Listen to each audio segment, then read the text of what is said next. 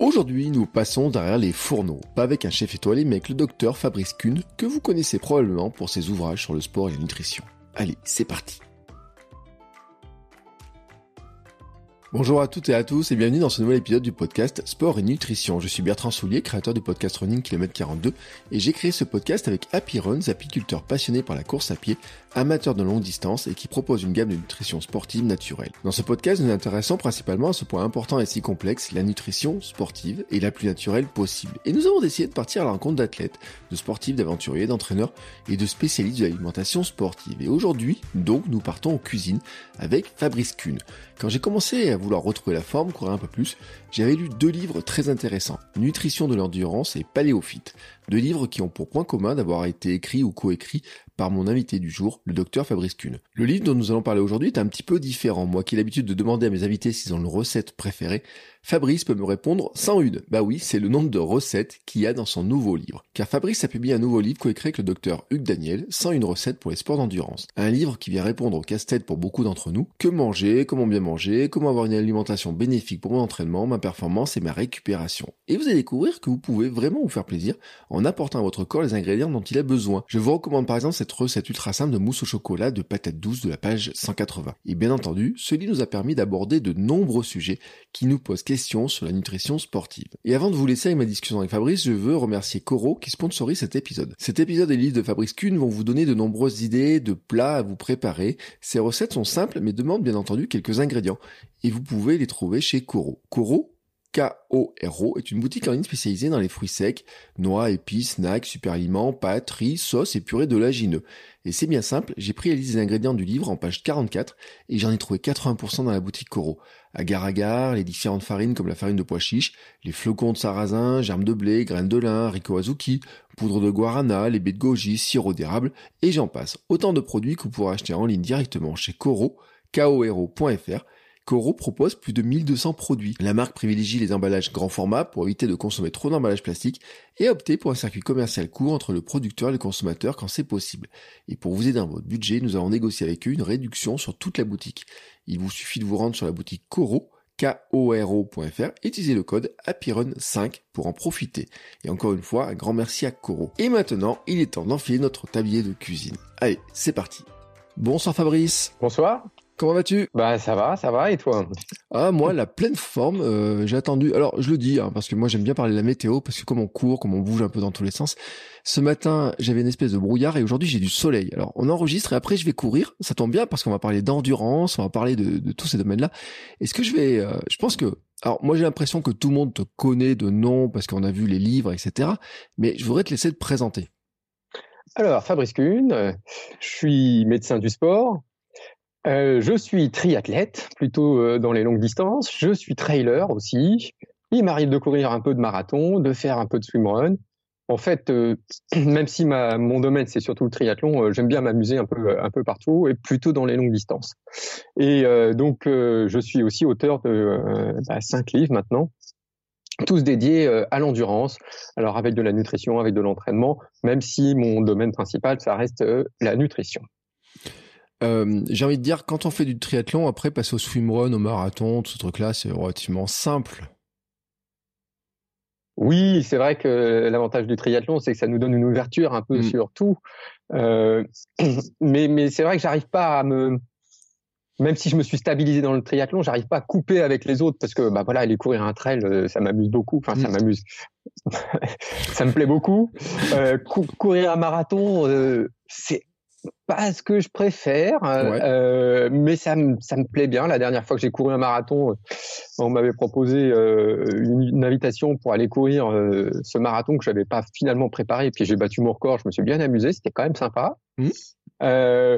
voilà, et c'est vrai que peut-être que ça me dessert de, de rester un petit peu, de me disperser un peu, et que j'exploite pas mon potentiel comme je pourrais le faire si je restais sur du trail ou du marathon. Mais en tout cas, bah, ça m'amuse plus. Mais je comprends parce que c'est vrai qu'en plus, euh, beaucoup de ceux qui font du triathlon disent d'ailleurs qu'ils aiment bien la multiplicité des sports, pouvoir passer de l'un à l'autre, etc. Donc c'est bien aussi de pouvoir varier comme ça. Et la question que j'avais, c'est euh, est-ce qu'il y a des euh, dans la nutrition, parce qu'on va parler de nutrition, on est pour là pour ça. Sont, est-ce qu'il y a des différences entre toutes ces, ces les approches entre les différents sports et entre le triathlon, un trail, un swimrun, un marathon, etc. Ou globalement, ça fonctionne pareil? Non, non, il y a, y a, quand même. C'est-à-dire que la, la, base reste la même, mais l'organisation va être complètement différente. Mm. C'est-à-dire que quand tu pars sur un trail, euh, tu peux emmener ta nourriture assez facilement. Tu as ton sac, tu as des poches.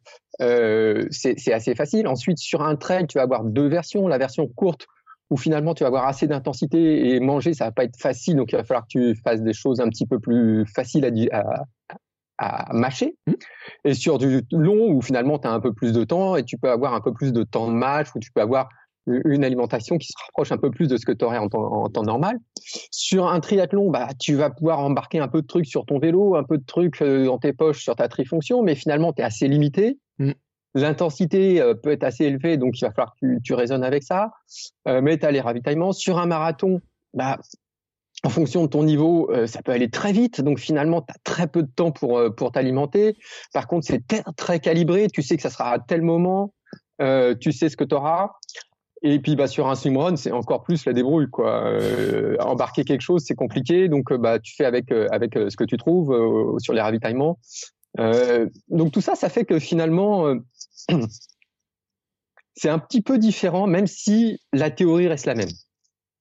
Oui, parce que finalement le corps reste à peu près le même, enfin, enfin reste le même. Il faut faire rentrer des choses, éviter que ça ressorte, euh, enfin les utiliser de la bonne manière, éviter que ça ressorte de manière un peu bizarre. Des fois, ça peut arriver. Voilà. Parce que je le dis parce que en fait, je suis sur la page. Tout à l'heure, je refeuilletais le livre et j'ai tombé sur le le comment s'appelle le, le corps humain, les troubles digestifs fréquents, etc. et comment les améliorer je trouve que c'est un très bon rappel, alors mis le schéma, euh, par exemple l'importance, euh, la bouche, défaut de mastication. Et euh, c'est un truc dont on peut parler, parce que c'est vrai qu'on a certains, on avale un petit peu tout rond, les choses comme ça, etc. Mais il y a, je trouve qu'il est intéressant dans le livre, c'est de rappeler que finalement, il y a plein d'étapes quand on mange, entre la bouche et les intestins, etc., et tout ce qui se passe, et que finalement, bah, il y a plein de choses qu'on peut optimiser, vérifier, analyser, voir comment on fonctionne un petit peu et voir un petit peu comment on peut jouer dessus. Ah oui, oui, sur le, sur, sur, on va dire sur le, le fond en fait finalement pas sur ce que tu vas avaler, mais mmh. sur le ton organisme, tu peux travailler. Alors effectivement, mâcher, bah, c'est assez facile euh, si tu y penses, parce qu'on n'y pense pas tous, au niveau des repas. Mmh. Bon ça, euh, voilà, euh, durant l'effort, bah, si tu prends trop de temps de mâcher quand tu es en plein sprint, ça va pas le faire. donc là, durant l'effort, tu un petit peu c'est un petit peu différent. Mm. Et c'est aussi pour ça que ça peut être euh, varié selon les disciplines. Si tu es sur l'ultra, tu vas avoir le temps de mâcher. Si, si tu es sur un, un, triathlon euh, format distance olympique ou sur un marathon, euh, t'as pas le temps de mâcher. Euh, mais mais c'est important. Ensuite, il y a aussi euh, la partie de ton intestin qui est entraînable. Hein, tu sais que tu peux entraîner ton tube digestif. Malheureusement, il y en a peu d'entre nous qui le font réellement, ou alors ils le font inconsciemment et pas à fond. Mais si tu prends le temps en amont de ta compétition de te préparer euh, digestivement, mmh. euh, tu peux améliorer tes performances. En fait, ce qui se passe, c'est que ton intestin, mmh. si tu l'habitues à manger beaucoup de glucides durant un entraînement, un entraînement et en le répétant, un peu comme du fractionné en fait, mmh. tu vas améliorer ses capacités à assimiler les glucides. D'accord? Donc tu augmentes ton nombre de transporteurs intestinaux aux glucides, ce qui fait que finalement ces glucides passent plus rapidement dans ton sang, donc ils sont plus rapidement disponibles pour les muscles, mmh. donc ça améliore tes performances.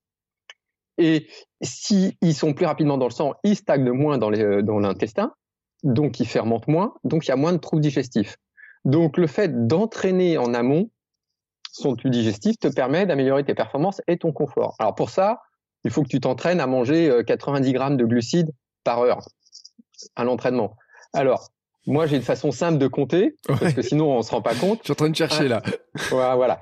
Euh, je le sais, à chaque fois que je donne des conférences, je me rends bien compte que ça veut rien dire pour vous. Euh, en fait, 80, un bidon, c'est un, bidon de 500 millilitres de mm. boisson de l'effort, c'est environ 30 grammes. D'accord. Un gel, une barre, une banane, c'est environ 20 grammes. Mm. C'est approximatif. Hein. Mm. La barre, c'est souvent un peu plus que le gel, mais enfin, ça te donne un ordre d'idée. Ça veut dire que 90 grammes, c'est un bidon de 500 millilitres et deux gels ou deux barres, ou un gel et une barre. Et même plus que ça, parce que là, on est à, à, 30 plus 40, 70, c'est trois gels et, un, et 500 millilitres de boisson en une heure. En une heure? En une heure. Ça fait beaucoup, non? Tu vois, personne ne fait ça. Ouais, c'est ça, quoi. oui, oui c'est énorme. Alors, tu le fais pas tout le temps. Il faut le faire sur des séances ciblées, comme ton fractionné, en fait. Mmh. C'est du fractionné digestif. D'accord. Euh, tu le fais sur des séances ciblées. C'est assez rapidement efficace. Tu le fais pour, euh, je sais pas, deux semaines, trois semaines en amont pour, euh, pour t'y habituer, pas sur toutes les séances. Et comme ça, tu as amélioré tes capacités. Le jour de la compétition, tu optimises euh, tes performances et ton confort digestif. Tu sais que le confort digestif, c'est 30% des, causes d'abandon. Hein. C'est la deuxième cause d'abandon sur Ultra Trail. Hein. Oui, c'est un, un chiffre que je rappelle souvent parce que les gens ont pas trop la vision de ça. Et pourtant, quand après, quand on discute et dans les interviews, j'ai souvent des gens qui me racontent les petites mésaventures qu'ils ont pu avoir. Euh, j'ai mangé ça à ravito, je sais pas pourquoi, et puis euh, après je me suis retrouvé euh, pas bien, etc. Tous ces trucs-là. Et encore pour les cas gentils, j'ai envie de dire, on a eu le cas Vanessa Morales qui a raconté comment son guide a failli mourir euh, d'une ischémie. Euh, mmh. Donc là, c'est carrément le cas euh, vraiment le plus élevé. moi, alors, ça, je, me, je, me, sens un petit peu couillon dans l'histoire parce que moi, j'adore courir à jeun. Je me dis, mon entraînement de mon tube digestif, il est vraiment, vraiment nul, quoi. Bah, courir à jeun, ça, a certains avantages. Ce qu'il faut, c'est que tu fasses pas que courir à jeun. Ouais. Ben ouais, c'est bien, c'est bien mon problème. Moi, j'adore. C'est vrai que le matin, comme ça, je pars, je pars et tout comme ça. Euh, et donc, par exemple, cet entraînement, parce qu'on est là-dessus, euh, quelqu'un qui, parce que là, il y en a plein qui sont dans les préparations marathon, les trucs comme ça, là. C'est-à-dire que mhm. pendant que je prépare un marathon, par exemple, je pourrais dire, je vais inclure un entraînement de mon tube digestif. Voilà, c'est-à-dire que si tu prépares un marathon, on peut se dire que euh, euh, un mois avant, tu vas commencer à faire une ou deux séances par semaine où tu vas manger 90 grammes de glucides par heure. Hmm. si possible avec une, une, intensité qui se rapproche du marathon, pourquoi pas euh, ou sur une sortie un petit peu longue aussi. Tu peux le faire sur une sortie un peu longue. Mm, euh, et, puis tu le fais euh, deux, trois fois par semaine. ça te permet de, te rendre compte et puis vraiment de développer ces adaptations. D'accord. Et eh ben ça nous fait un truc de plus à entraîner. Hein. Ceux qui pensaient que ça c'est déjà beaucoup d'entraînement, de courir, euh, essayer de faire attention un petit peu à, tout, tous les trucs. Euh, mais c'est vrai que ça fait partie, euh, tu disais, des, des causes d'abandon qui sont importantes, des causes aussi de, bah, j'allais dire contre-performance. Euh, par exemple, le, fameux mur. On parlait du marathon. Le fameux mur. Mhm. C'est ouais. principalement c'est lié à l'alimentation, non? Ah, pas seulement, c'est ce qu'on pensait avant, mais il y a plein mm. d'autres choses qui interviennent. Parce que en fait, euh, quand tu arrives au mur du marathon, quand tu finis ton marathon, tu es épuisé. Mmh. Et finalement, il te reste pas mal de glycogène encore dans tes muscles. C'est donc que tu n'as pas tout épuisé. Alors certes, ton organisme se prévoit un petit matelas de réserve. Il se dit, euh, mmh. euh, je sais pas ce qui va m'arriver. Euh, il me faut un matelas de réserve, donc tu, tu, tu vas pas aller en dessous. Euh, c'est ça, c'est hérité de nos ancêtres chasseurs-cueilleurs qui eux, euh, euh, c'était plutôt vital de, si tu veux, de pouvoir accélérer à un moment où ils avaient fini de chasser, parce que si jamais on sait jamais, il y a un prédateur. Mm. Donc tu as ce petit matelas de réserve, donc tu vas pas arriver tout en bas. Et il y a d'autres choses qui interviennent sur le mur du marathon. Il y a déjà des, des phénomènes psychologiques, hein, que c'est c'est une distance que tu n'as pas abordée. À l'entraînement, allez, tu vas aller faire 32, 33, parfois un peu plus. D'ailleurs, il y a des études qui montrent que si tu le nombre de séances à plus de 32-33 km heure est corrélé à ta performance sur marathon. À plus de 32 ou 33 km sur la, c'est ça. Ouais, ouais. Euh, et donc, euh, le, mur du marathon, il y a aussi des phénomènes euh, musculaires en fait. Il y a aussi des les dégâts musculaires mmh. qui vont un peu limiter, créer un, état inflammatoire et qui va limiter ta performance et qui entre en jeu dans le mur du marathon. Et puis, il y a des phénomènes de chaleur, de, température corporelle. Il y, a, un peu tout ça. En fait, c'est le mur du marathon, c'est pas que euh, un défaut de carburant. Hmm. Et c'est vrai, alors le côté psychologique, ça j'en suis persuadé parce que je me rappelle le marathon de Paris, tout le monde disait on arrive à le 30e, le mur va arriver, et puis ils font des grands murs en plus en espèce de briques en polystyrène, etc. pour dire vous passez le mur, et puis bam, tout. Euh, mais c'est vrai que tout le monde cherche un petit peu ces stratégies, et c'est là euh, ce qui est, ce qui est intéressant en fait, c'est de dire euh, comment est-ce qu'on peut trouver sa, sa stratégie pour euh, dire voilà j'ai un marathon à préparer, j'ai un trail, un ultra. Euh, dans ceux qui nous écoutent, il y a tout, ils préparent tous les formats, hein, il y a du triathlète, il y a tout. Comment finalement on peut réfléchir à mettre au point une stratégie pour s'entraîner avec une bonne nutrition et puis avoir les jours de la compétition, avoir une bonne nutrition. Comment on peut imaginer ce truc-là?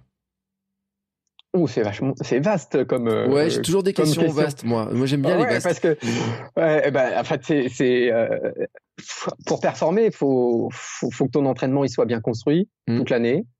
Euh, tu as le droit de louper des séances, ça c'est pas un problème. Euh, moi, il m'arrive de partir et de me dire, oh là là, euh, franchement, ça va pas. Euh, je vais, je vais pas faire une séance de qualité, je m'arrête et puis je la mets, je la fais une autre fois et je pas obligé de la rattraper. C'est construire ton alimentation au quotidien, parce que ton alimentation au quotidien te construit toi aussi. Euh, par exemple, si tu veux profiter des oméga 3, tu, si tu, tu, manges beaucoup de poissons, tu vas pas en profiter demain. C'est au fur et à mesure de ce que tu vas manger que tu vas te reconstruire. Euh, ensuite, ce qui est important, ça va être à l'approche. Donc, réussir à récupérer suffisamment, donc diminuer ta fatigue, mais en gardant tes qualités. Donc, ça, c'est l'affûtage. Mm. Il y a la construction de la nutrition lors des derniers moments, enfin des, derniers jours, donc savoir euh, faire le plein de glucides sans trop te trop créer de troubles digestifs, sans trop de fatigue. Il y a le dernier repas qui est finalement important, mais qui est pas le plus important. Ce qu'il faut, ce qu'il faut surtout, c'est que ton dernier repas soit bien toléré. Mmh. Et puis, euh, bah, il y, a, tout le mental entre guillemets dans le sens vaste du mental. Donc, les croyances, le gouverneur central, je pense que peut-être tu connais cette théorie du gouverneur central, il y a tout ça qui se mobilise autour. Et en fait, finalement, c'est euh, c'est une combinaison. Mm.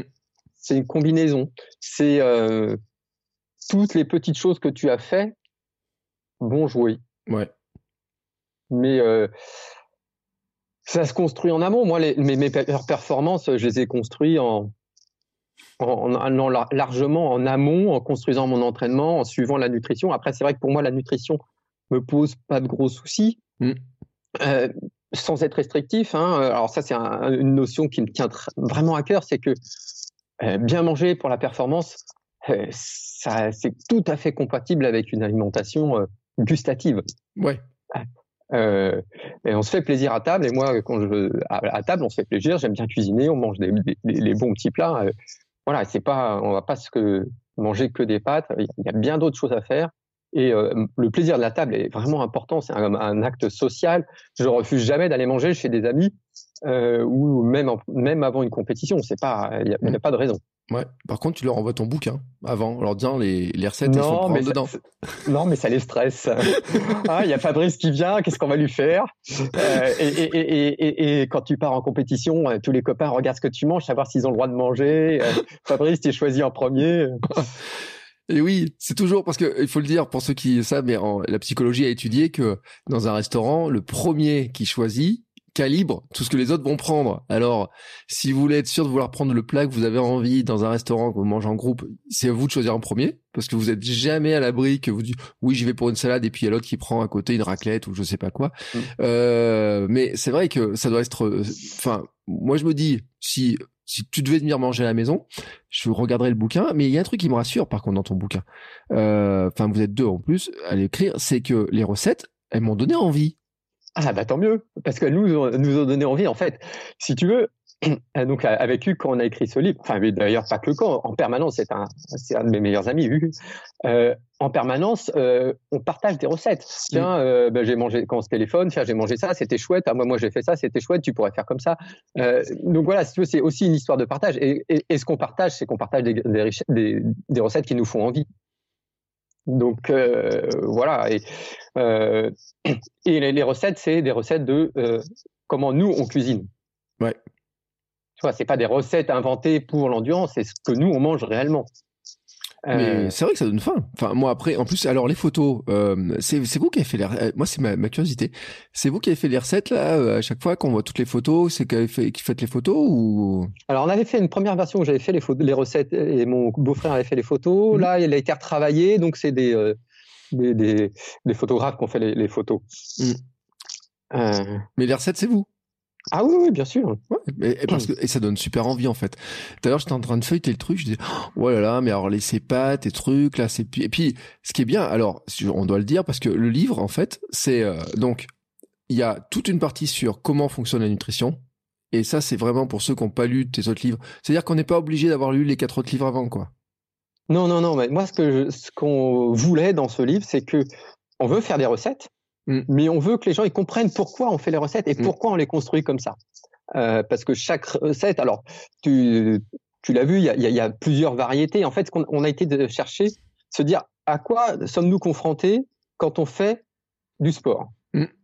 Euh, donc, on a des recettes euh, de barres, de céréales, on a des recettes à emporter parce que finalement, tu vas peut-être faire une compétition l'après-midi et que tu seras content d'avoir ton repas avant. On a des recettes de récupération. En fait, on a tout ça. Mais ce qu'on voulait avant, c'est que les sportifs qui vont lire ça, ils comprennent pourquoi mm. cette recette, elle est bien. Pourquoi cette recette, elle est intéressante. Et d'ailleurs, c'est pour ça qu'on marque un petit mot à, la fin de chaque recette, en fait, en disant, voilà, ça, on a, on a ça qui est intéressant dans cette recette. Et euh, j'ai trouvé que c'était, elles sont pas extrêmement compliquées.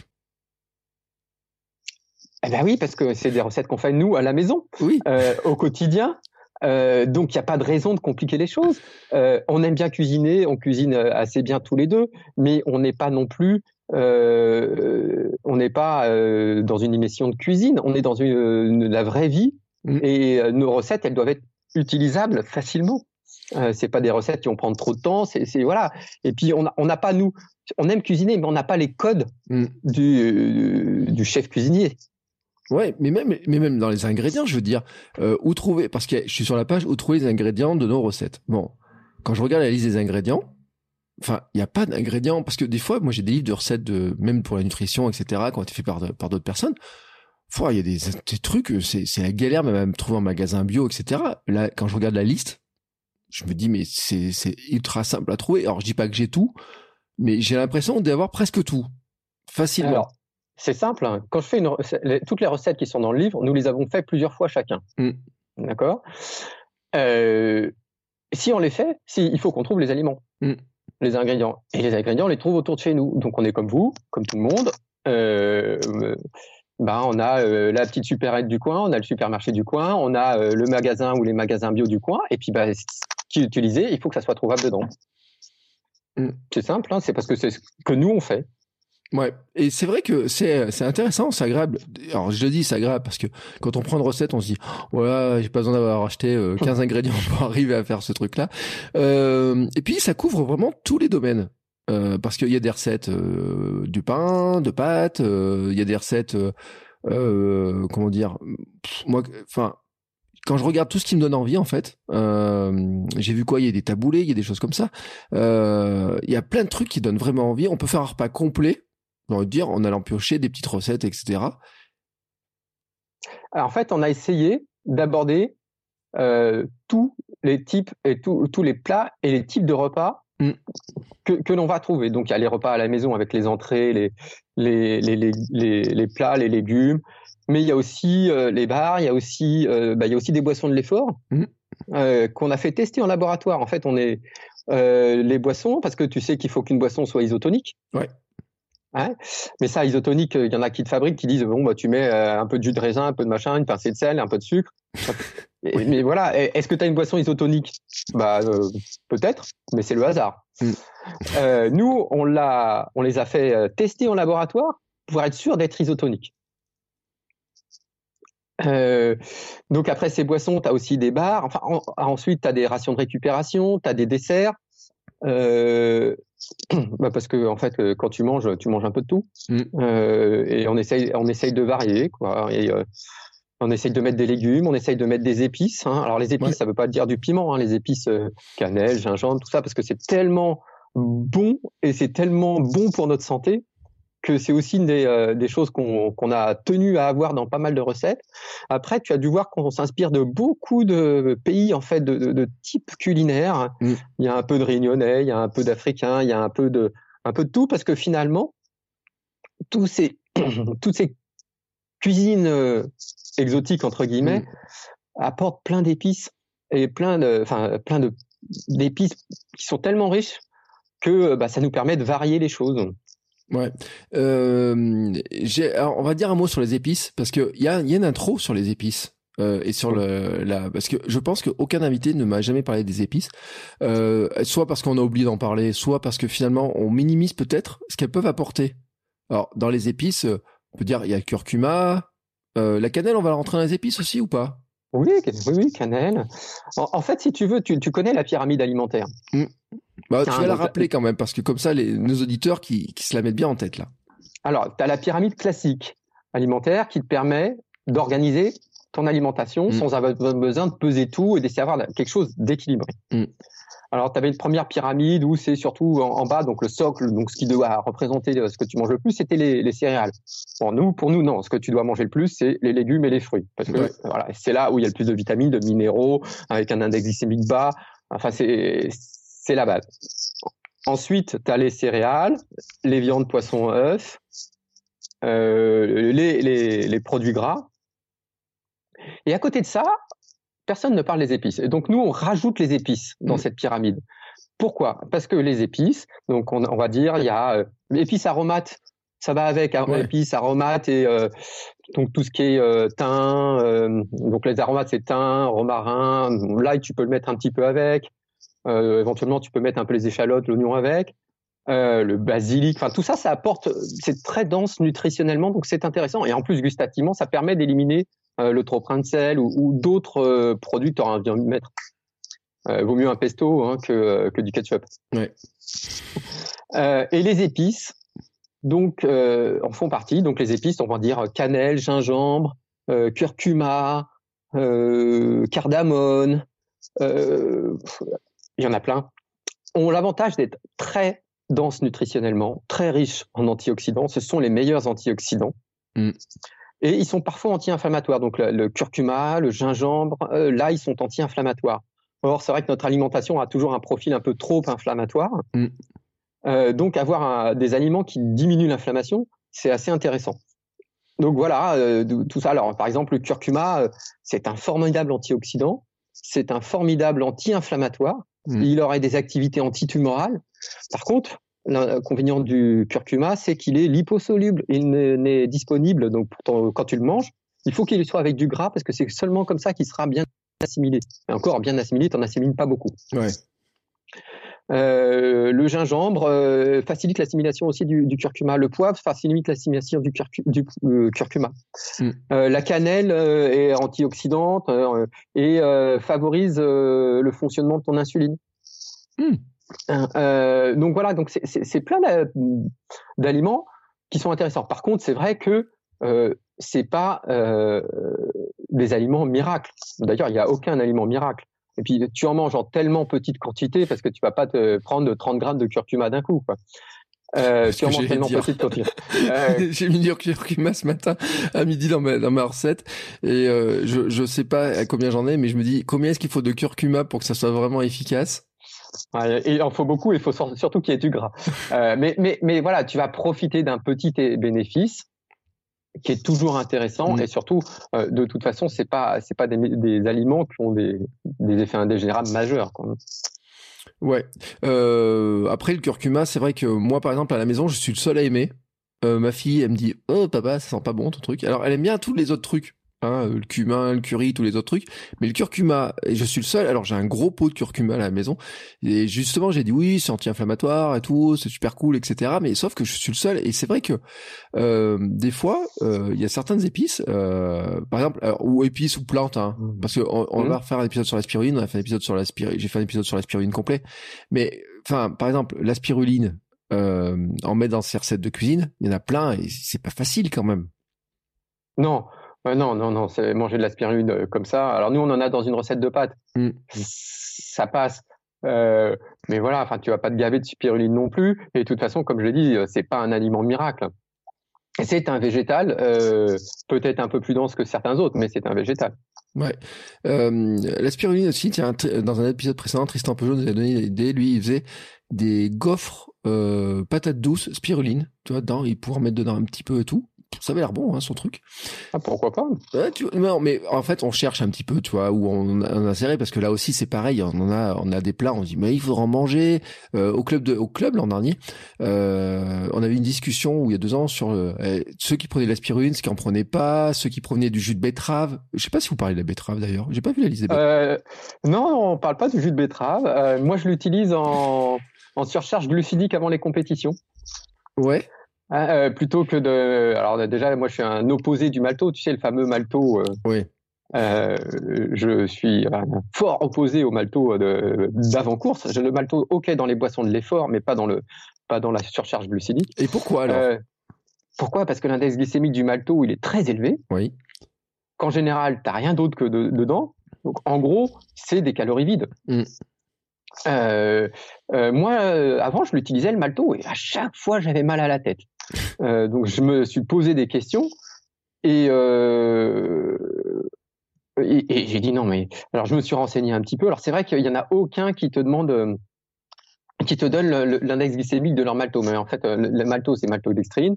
C'est un index glycémique très élevé. Mmh. C'est complexe, mais le complexe ne veut pas dire que l'index glycémique est bas. La, la, la, la baguette de pain, l'index glycémique, il est très élevé, plus de 95, et pourtant c'est complexe comme sucre. Donc c'est pas, ça, ça veut pas dire, euh, il n'y a pas une correspondance entre ça. Euh, et donc tu vas manger boire une espèce de portion pas bonne, mmh. très riche en glucides, qui va faire exploser ton insuline. Or, ton insuline, c'est elle qui régule le mélange des carburants de l'effort. Donc, si tu as une insuline au plafond, tu vas consommer énormément de glucides. Donc, tu perturbes ton organisme juste avant la compétition. Je suis pas sûr que ça soit une bonne idée. Mmh. Par contre, c'est sûr que tu vas faire le plein de, de glycogène musculaire, mais euh, il y a des études qui montrent que tu peux faire aussi bien avec d'autres aliments. Donc euh, voilà, moi je suis pas, je suis pas, euh, je suis pas, je suis plutôt opposé à la maltodextrine en, en préparation. D'ailleurs, en fait, je m'en étais rendu compte sur un, Ironman que j'avais fait. On était parti à cinq copains. Il y en a deux qui avaient fait du malto en, préparation et deux et trois qui l'avaient pas fait. Et finalement, le classement, c'est que les deux qu'il avait, mis en préparation ont fini dernier. Alors, c'est pas une statistique qui est, valable. Ça n'a aucune valeur statistique. C'est juste, euh, à ce moment-là où je me posais la question, il s'est passé ça. Hmm. Donc, à la place, jus de betterave. Ouais, ouais, jus de betterave. Alors pourquoi? Parce que le jus de betterave, c'est riche en antioxydants et que ça contient des nitrates et que les nitrates, permettent euh, d'augmenter euh, l'oxyde nitrique euh, dans ton sang et de favoriser la vasodilatation, qui aurait serait intéressante pour tes muscles parce qu'ils profiteraient de plus de sang et que en plus ça pourrait avoir une vasodilatation intestinale et mmh. donc avoir moins de troubles digestifs. donc il y a quelques études qui mettent en, en, en, valeur cet intérêt-là. Eh ben, donc tant qu'à choisir un, un aliment glucidique pour faire le plein, autant en prendre un qui peut avoir des effets bénéfiques. Euh, je continue sur les trucs qu'on m'a posé, euh, qu'on m'a proposé comme un truc un peu bizarre. Euh, si concombre, cherchez parce qu'on m'a parlé ah, de, le, de concombre, le jus de concombre, etc. et tout, comme étant, il paraît que c'est Enfin, qui c'est qui m'a parlé de ça en plus? Je sais plus quelle invité. je, crois que c'est Cécile Bertin. Oui, Cécile Bertin qui parlait de ça, qui avait vu ça chez les Américains ou je sais pas qui. Ouais. Oui, alors c'est il y a des études dessus. c'est américain. Il y a des études dessus qui montrent euh, ils le prennent pas euh, en boisson de l'effort. En fait, l'intérêt du jus de concombre, c'est de limiter les crampes. En fait, donc il y a des études qui ont montré, qui ont fait, euh, compris des sportifs, qui l'ont déclenché des crampes. Alors, tu sais que pour déclencher des crampes, tu sais pas quand tu auras des crampes, donc c'est très compliqué à étudier. Donc, tu es obligé d'utiliser des, des crampes électrostimulées. Donc, tu, tu, leur branches des électrodes et tu déclenches, déclenches des crampes. C'est la seule façon de faire parce que toi, si je veux t'étudier tes crampes, c'est impossible. Tu, je sais pas quand tu vas cramper. Mm. Euh, et donc, ils ont étudié des, des, gens comme ça. Et en fait, le jus de concombre, donc le vinaigre dans lequel baignent tes concombres, permet de réduire très rapidement, en quelques secondes, la durée des crampes. Mm. Donc, c'est, en fait, c'est surtout ça. Donc, en fait, si tu veux l'utiliser, il faudrait que tu te balades avec ta fiole. Et hop, tu as des crampes, tu avales ton jus de concombre. Mais, effectivement, c'est très à la mode. Il y a plusieurs études qui l'ont montré. Euh, ça peut être intéressant, mais par contre, voilà, tu sais pas quand tu vas devoir l'utiliser. Hmm. Par contre, bon, sans aller jusqu'au jus de concombre en petite fiole dans la poche euh, comme ça, euh, le concombre en lui-même comme aliment, parce qu'en en fait, je regarde, j'ai fait des statistiques. Moi, j'aime bien les statistiques. J'aime bien je cherche des aliments, je regarde combien de fois ils sont utilisés dans les recettes. Mhm. Et j'ai vu qu'il y avait 11, 11 euh, fois le mot concombre. Et il y a plusieurs recettes où il apparaît le concombre, etc. Euh, je me disais, est-ce que finalement, bon, le jus de concombre, il a un intérêt, mais est-ce que manger du concombre, par exemple Alors, si, si tu prends des concombres aigre doux, donc pas trop, euh, tu peux avoir des probiotiques avec. Ouais. Donc c'est l'autre intérêt. Et puis surtout, ça te donne du goût avec un aliment qui est, qui est relativement sain, en fait. Mm. par exemple, si tu veux te faire un tartare, euh, de, si tu mets un peu de concombre avec, tu auras un goût un petit peu plus, un peu plus, euh, un peu plus sympa. donc voilà, c'est ça, c'est l'intérêt de rajouter un petit légume, un petit truc un peu sympa. Mm. Mais tu t'as pas d'autres effets bénéfiques. Alors t'as un peu de un peu de probiotiques, ça c'est intéressant. T'as aussi des recettes que je fais avec de la de la choucroute crue. Oui. parce que quand tu manges de la choucroute cuite, bah, tu as tué les probiotiques que mm. tu avais dans ta choucroute. Et donc, la manger crue, tu vas profiter de ces probiotiques. Alors, euh, c'est très sympa en fait, la choucroute crue. Il faut la couper en petits morceaux. Il hein. faut vraiment que tu la haches encore plus finement que ce que ça. Et si tu mets ça avec un peu de pommes vertes, mm. un peu de cornichons, un peu de capre, un peu de noix, euh, en salade, c'est super bon. Ouais, mais je sais. Euh, enfin, super bon. Ah, ah, si, si. Je mets des guillemets sur super, moi. Ah, moi j'aime bien. Ouais, bah, bah, c'est une question de goût. Alors je dis pour ceux qui qui sont un peu feignants sur les bords, si vous allez en magasin bio, vous trouvez la choucroute comme ça euh, lacto-fermenté avec des bouts de pommes des fois certains ou lacto-fermenté à la pomme et tout euh, on trouve des choses comme ça dans lesquelles il n'y a plus qu'à rajouter les noix etc euh, et c'est un peu le même argument quand ma femme qui fait des études de naturopathie m'a dit ah il faut qu'on goûte ça on nous a dit qu'il y avait ça et tout etc bon après c'est vrai que le goût on s'y fait hein mais bon mm. il, faut s'y habituer quand même non alors tu as le problème de mâche donc il faut bien la couper mm. et le goût effectivement euh, seul c'est pas terrible. Il faut il faut qu'il y ait plein d'autres trucs. Ça fait partie d'une salade composée. Si tu veux, c'est pas euh, c'est pas je mange pas de la choucroute crue. Je mange de la choucroute crue dans une salade composée. Hmm. Euh, tiens, moi j'ai j'ai un petit faible, c'est le chocolat. Hmm. Alors j'ai vu qu'en fait, ayant un faible IG, chocolat. Je l'ai vu, c'est dans la liste, hein, c'est dans le page 21. Bah, hmm. Chocolat noir, il est dans la dans les aliments ayant un faible index glycémique. Euh, c'est pas pour autant dire que je peux abuser du chocolat. Alors non, bien sûr que non, euh, parce qu'il y, y, a quand même pas mal de sucre. Euh, mais tu peux en manger. Moi, j'en mange. Alors, je vais pas dire tous les soirs, mais presque 2, 3, 4 carrés euh, quand je me laisse emporter, euh, parce que j'ai un, bon ami chocolatier et que euh, voilà. Et c'est un moment de partage. C'est vrai qu'à la, la, maison avec ma femme, on aime bien partager, manger un peu de chocolat le soir après le repas, tranquillement, en discutant. voilà, mais c'est pas une tablette. Hein c'est pas une tablette et c'est du chocolat noir.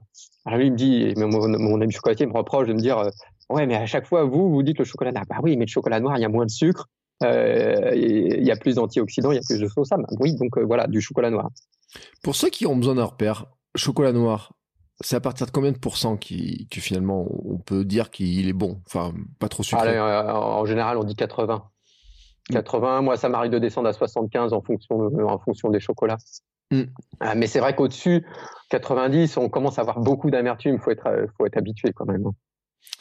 Euh, alors, on a parlé beaucoup d'index glycémique quand même. C'est euh, intéressant de redire un mot quand même pour que les gens l'aient en tête. parce qu'il y, y, y, a un bout hein, sur comment on joue sur l'index glycémique. En fait, selon, en plus, ce qui est intéressant dans le livre, c'est selon ce qu'on va faire avant l'entraînement, pas entraînement, récupération, avant les courses, etc. Donc comment on joue avec ça, avec ces, avec ces aliments, ces index glycémiques Qu'est-ce qu'on en fait de ce truc-là? Alors, l'index glycémique déjà, c'est euh, la vitesse à laquelle ton ta glycémie, donc ton mm. taux de sucre de glucose dans le sang, monte après avoir avalé un aliment. Mm. Donc en gros, pour le mesurer, on prend 50 grammes de glucose, on te fait avaler ça et on regarde comment évolue ta glycémie. Mm pour un autre aliment, on va prendre 50 grammes de glucides, enfin une portion qui contient 50 grammes de glucides, mm. on va te les faire avaler et on va voir comment réagit ta glycémie. Et on les compare, mm. d'accord? Donc l'index glycémique du glucose, c'est 100. Et en fonction de ça, de l'élévation de la glycémie, on donne l'index glycémique du sucre. En gros, c'est ce qu'on utilisait avant, enfin du sucre de l'aliment. En gros, c'est ce qu'on utilisait avant pour dire c'est un sucre rapide ou un sucre lent. Euh, on utilisait aussi sucre complexe en disant que sucre complexe, ça va être lent et sucre rapide, ça va être euh, euh, sucre simple, ça va être rapide. C'est une bêtise. D'accord? Donc, on a gardé cette mesure réelle, physiologique, en mmh. temps réel, quel index glycémique? Donc, tu as des aliments à index glycémique élevé qui font monter très vite la glycémie, euh, le glucose, les sucreries, mmh. certains fruits, tu as des aliments à, euh, index glycémique bas qui font monter tranquillement la glycémie, la plupart, tous les légumes, mm. quelques fruits. Tu as des aliments à index glycémique modéré qui font monter modérément, donc la plupart des fruits. Les euh, céréales sont plutôt euh, modérées, voire élevées, en fonction de leur savoir si elles sont complète ou pas. Mm. Donc plus, tu, plus c'est raffiné, plus l'index glycémique est élevé. Par exemple, euh, le pain complet euh, au levain, parce que le levain fait baisser l'index glycémique, tu vas avoir un, plutôt un 55 d'index glycémique, et tu prends une baguette de pain blanc, donc très raffiné, tu es à 95. Mm. D'accord? Euh, Et donc ça, ça c'est ce qui nous permet d'avoir une vraie vision de l'impact de ton aliment sur ton ta glycémie, et donc probablement sur l'insuline aussi. Mm. Le problème d'un aliment à index glycémique élevé, c'est qu'il va faire monter ton insuline. D'accord? Si tu montes ton insuline, tu mélanges ton carbu tu changes ton mélange de carburant de l'effort. Mm. Plus ton insuline est élevée, ton organisme il dit "Oh là, insuline élevée, j'ai beaucoup de glucides, je vais faire quoi? Je vais stocker." Donc je stocke du gras. Mm. Et je vais utiliser ces glucides que j'ai. Donc je- j'utilise les glucides et je bloque l'utilisation des graisses. Donc si tu veux aller faire un effort et que tu prends un aliment index glycémique élevé juste avant, tu vas consommer surtout du sucre, peu de graisse. Mm. Donc si tu veux perdre du poids, si tu veux t'affiner, c'est une mauvaise idée. Mm. D'accord? L'autre problème, c'est que si tu as un index glycémique élevé, ta glycémie va monter vite, ton insuline va monter vite, Mm. et du coup, avec, à cause de l'insuline, ta glycémie va redescendre très vite, tu vas faire une hypoglycémie réactionnelle et tu vas avoir faim. Et donc tu fais le yo-yo parce que tu as faim rapidement. D'accord? Si tu choisis un aliment à index glycémique bas, comme des lentilles, ta glycémie va monter lentement, ton insuline va monter lentement, du coup, euh, elle va pas redescendre, tu n'auras pas faim tout de suite, et ton mélange de carburant, ce qui nous intéresse pour l'effort, eh ben, il va privilégier les graisses et préserver un peu le glucide. C'est intéressant si tu cours un marathon, parce que tu sais qu'une partie de ton mur, une partie seulement, on en a parlé, c'est ta baisse de glycogène musculaire. Mm. Donc si tu le fais qu'il ne baisse pas aussi vite, ton effort va se prolonger plus longtemps. C'est d'ailleurs pour ça que si tu fais un marathon tranquille, tu vas finir tranquille, Mm. tu n'auras pas de problème parce que tu vas disposer, comme tu manges, tu fonctionnes aux lipides, tu as tes réserves. Si tu le fais rapidement, bah, tu vas taper dans les glucides et tu vas vraiment avoir besoin de te sucrer. D'accord? Mm. Donc ça, c'est l'impact de l'index glycémique sur notre euh, performance et sur notre santé. Alors le- sur la santé, c'est aussi pro-inflammatoire si tu manges trop de- d'index glycémique élevé et on sait que l'inflammation favorise euh, euh, les maladies euh, cardiovasculaires, les cancers, les maladies d'Alzheimer et compagnie. Donc avoir trop de, de sécrétion d'insuline, c'est pas bon. Euh, donc voilà comment on utilise l'index glycémique. Ensuite, durant l'effort, c'est quoi ton but? C'est pas de troubles digestifs Mm. et disposer de carburant. Mm. D'accord? Donc en gros, il faut que euh, ça stagne pas dans l'intestin. Donc, vaut mieux des aliments à index glycémique élevé durant l'effort. D'autant plus que ton insuline est franchement abaissée. Dès que tu commences ton effort, ton insuline, elle baisse. D'accord? Ton organisme, il se prépare à l'effort. Mm. Et donc, elle réagit moins à ton aliment à index glycémique élevé. D'accord? Donc, durant l'effort, mieux vaut avoir un index glycémique élevé. Mm. D'accord?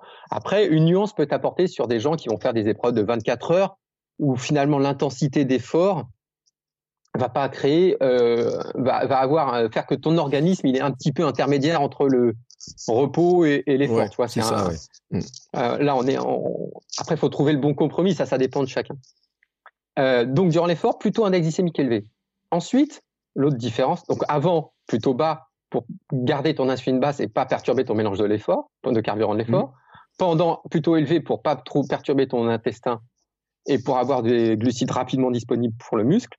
Après l'effort, c'est là qu'il y a une nuance. Soit tu as besoin d'avoir une autre séance assez rapprochée et donc tu as besoin de glycogène musculaire parce que ça sera une séance avec de l'intensité. Donc là, il faut se resucrer rapidement Mhm. et du coup avec un index glycémique élevé pour que ça aille tout de suite dans le muscle parce qu'à ce moment-là, ton muscle a une appétence très importante pour les glucides parce qu'il veut re- restocker. D'accord? C'est ce qu'on appelle la fenêtre métabolique. Ouais. Si ton deuxième effort, le prochain effort, il est le surlendemain, le lendemain, Mm.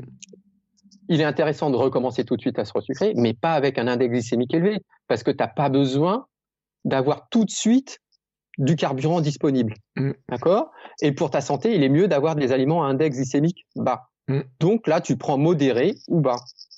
Et encore une dernière nuance, c'est en récupération à nouveau. Euh, euh, je l'ai perdu cette nuance, mais elle va revenir. Euh,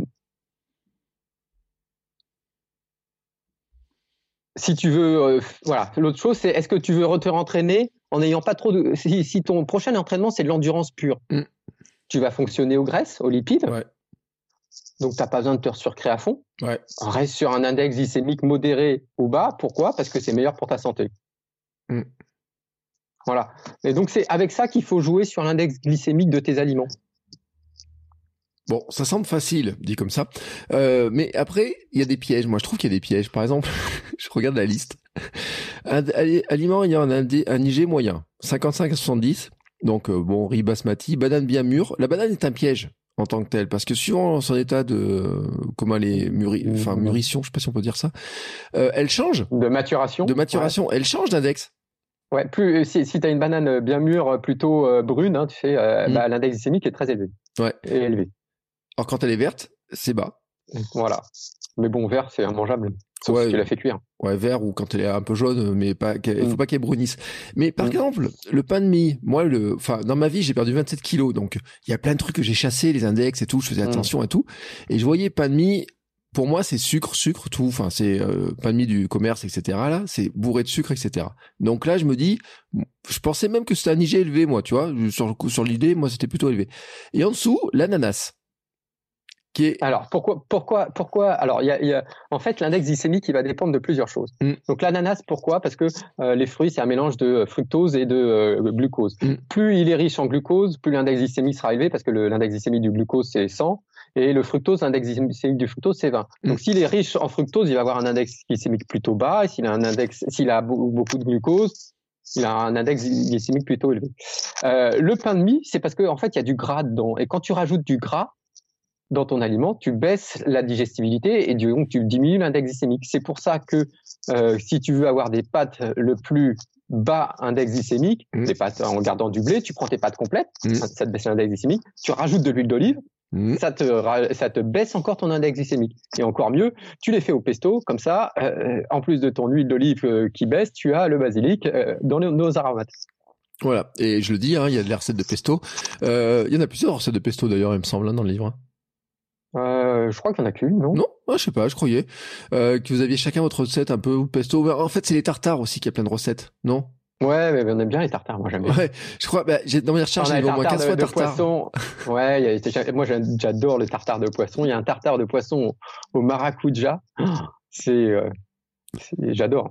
Alors, quand même, je reviens sur mon ananas là. Pourquoi mon ananas, il est comme le, il est le- comme le pain de mie finalement Parce que on peut se dire c'est du fruit et tout. euh, Bon, c'est sucré l'ananas, mais quand même.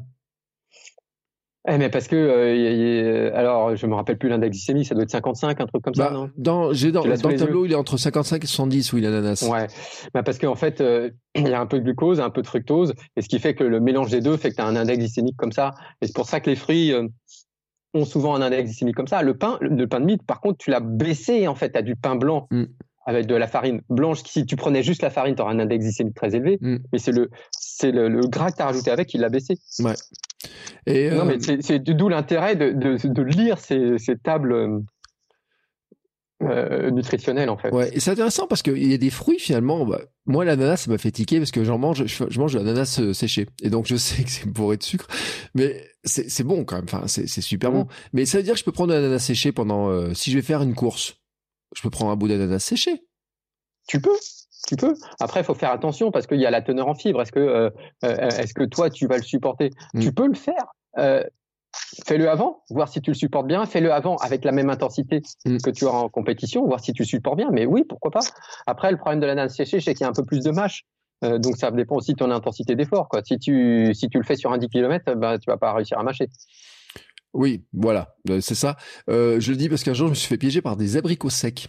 Euh, la mâche de Ah, l'abricot sec est quand même très compliquée. J'ai même cru que j'allais m'étouffer un jour euh, avec des petits bouts là, dans des petits morceaux.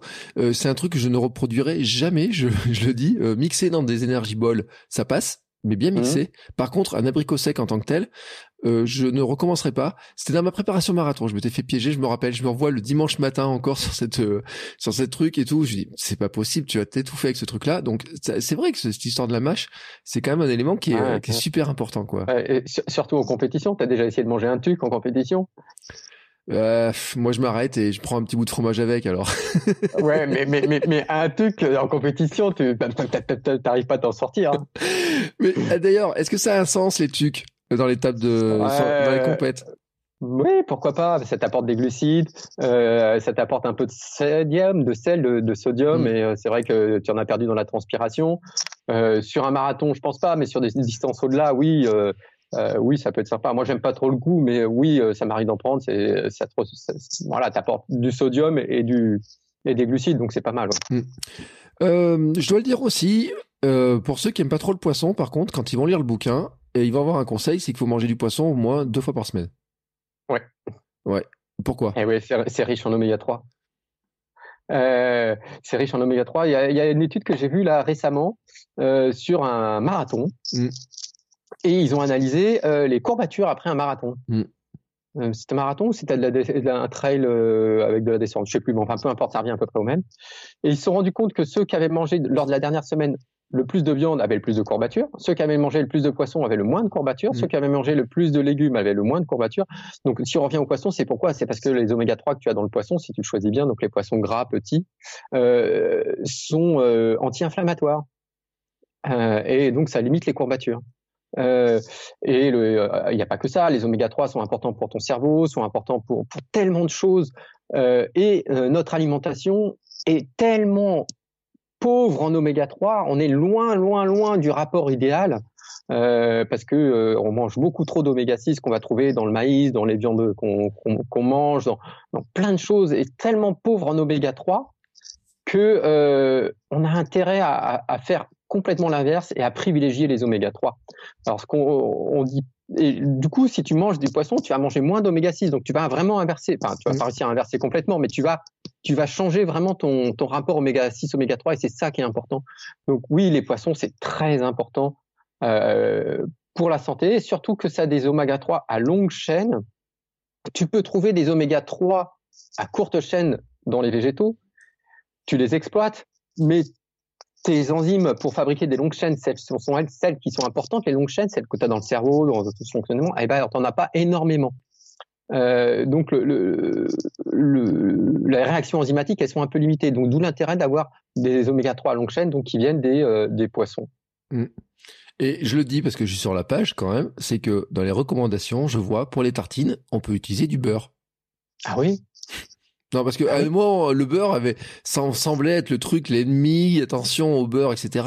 Alors peut-être c'était les vendeurs de margarine qui nous disaient ça, mais alors le beurre en excès est bon pour la santé, mais en fait, ce qu'il faut comprendre sur les graisses, c'est donc t'as, allez, on va dire quatre types de graisses. Mm. Tu as les acides gras saturés qui ont très mauvaise réputation. Tu as les, les monoinsaturés, donc principalement euh, l'huile d'olive, mm. d'accord, l'huile de noisette. Et tu as les polyinsaturés, donc là tu as les oméga 3 et les oméga 6. En fait, tout ça, ça se euh, juge en fonction de leur forme. Mm. D'accord? Les oméga 3 et les oméga 6 ont des fonctions intéressantes dans les membranes cellulaires qui favorisent la fluidité des membranes cellulaires, ce qui est intéressant pour le fonctionnement de ton organisme. Mm. Par exemple, les globules rouges ont besoin d'être fluides parce qu'ils vont se faufiler dans des vaisseaux plus petits qu'eux. Euh, par exemple, tu as besoin que tes membranes cellulaires elles soient fluides parce qu'il faut que tes transporteurs navigue dedans. Mm. D'accord? Donc ça te permet le bon fonctionnement. Donc là, oméga 3 et oméga 6, ça revient au même. Après, la différence se fait que les oméga 3 sont anti-inflammatoires, les oméga 6 sont pro-inflammatoires. D'accord? Donc, si tu prends, pars sur toutes ces graisses, tu as besoin de toutes ces graisses. Mm. D'accord? Tu as besoin des acides gras saturés, tu as besoin des monoinsaturés, tu as besoin des polyinsaturés, qui soient oméga 6 ou oméga 3. Le truc, c'est de trouver le juste équilibre. D'accord? Donc le juste équilibre, c'est on limite, mais on n'élimine pas. Jamais on élimine les acides gras saturés, mm. on limite les oméga 6, mais euh, de toute façon, on ne les élimine pas. D'accord? Et on se recentre sur les oméga 3 et sur euh, les, les monoinsaturés, comme l'huile d'olive. Mais le beurre n'est pas interdit, au contraire. Euh, il faut prendre un peu de beurre, c'est important. Donc voilà, moi j'achète du bon beurre de ferme. Mm. et c'est un régal. Par contre, euh, j'en mets euh, un peu sur ma tartine du matin ou sur le pain complet du matin, euh, voilà. mais je me gaffe pas de beurre. Alors, attention, question piège. enfin, piège non, mais moi, c'est le truc, parce que l'autre jour, ma femme, elle m'a vu faire, elle a dit, oh là là, c'est, qu'est-ce que tu fais? Du pain, alors, c'était du pain de petite épeautre. Donc, bon, niveau gluten, etc., ça baisse un petit peu.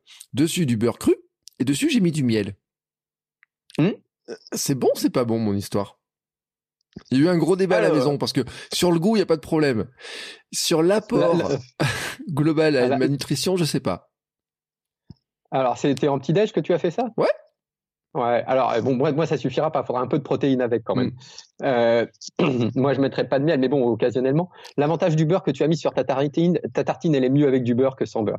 Pourquoi? Parce que ton beurre, il va diminuer, c'est de la matière grasse, il va diminuer ton index glycémique de ta tartine. Mm. Donc voilà, voilà l'intérêt. Euh, souvent, tu vois, sur la tartine pain beurre confiture, je trouve que c'est mieux que la tartine pain confiture. Ah ouais, bah comme quoi, hein. des fois on peut se dire euh, on élimine le beurre, non. En fait, il faudrait mieux éliminer la confiture. Voilà. oui, ça serait mieux. je te demande même pas ma purée. Qu'est-ce que j'ai mangé ce matin? Ah, oui, de la confiture de châtaigne, enfin ou de la purée de marron. Ça aussi, c'est un truc. C'est. Euh, c'est bon, mais c'est trop sucré. Le problème, c'est qu'il y a trop de sucre dans ta châtaigne. C'est très bien, mais il y a trop de sucre dans ta purée de châtaigne. Mm. Mais par contre, pendant l'effort, je pourrais en prendre parce que un tube de purée de châtaigne, ça serait nickel pendant l'effort. Oui, oui, oui, oui, ça pourrait. Après, au niveau euh, sensation gustative et facilité à assimiler, euh, faudrait, c'est peut-être un peu pâteux, mmh. mais euh, pourquoi pas, ouais. Ah, parce pourquoi pas ouais, moi, ça fait partie des trucs que je teste, etc. par contre, alors, je le dis parce que moi, je fais partie d'un syndicat. C'est le syndicat des défenseurs du beurre de cacahuète. Je n'ai pas vu une seule fois le mot cacahuète dans le livre. Non, trop trop riche en acides gras saturés. Oh non. Et puis souvent, et puis souvent elles sont grillées et hyper salées. Donc euh, non. non, tu vois, alors là, alors là, tu vois, on aurait eu un problème parce que euh, pour t'inviter à la maison, tu vois, j'ai mes petites énergie balls au beurre de cacahuète, etc.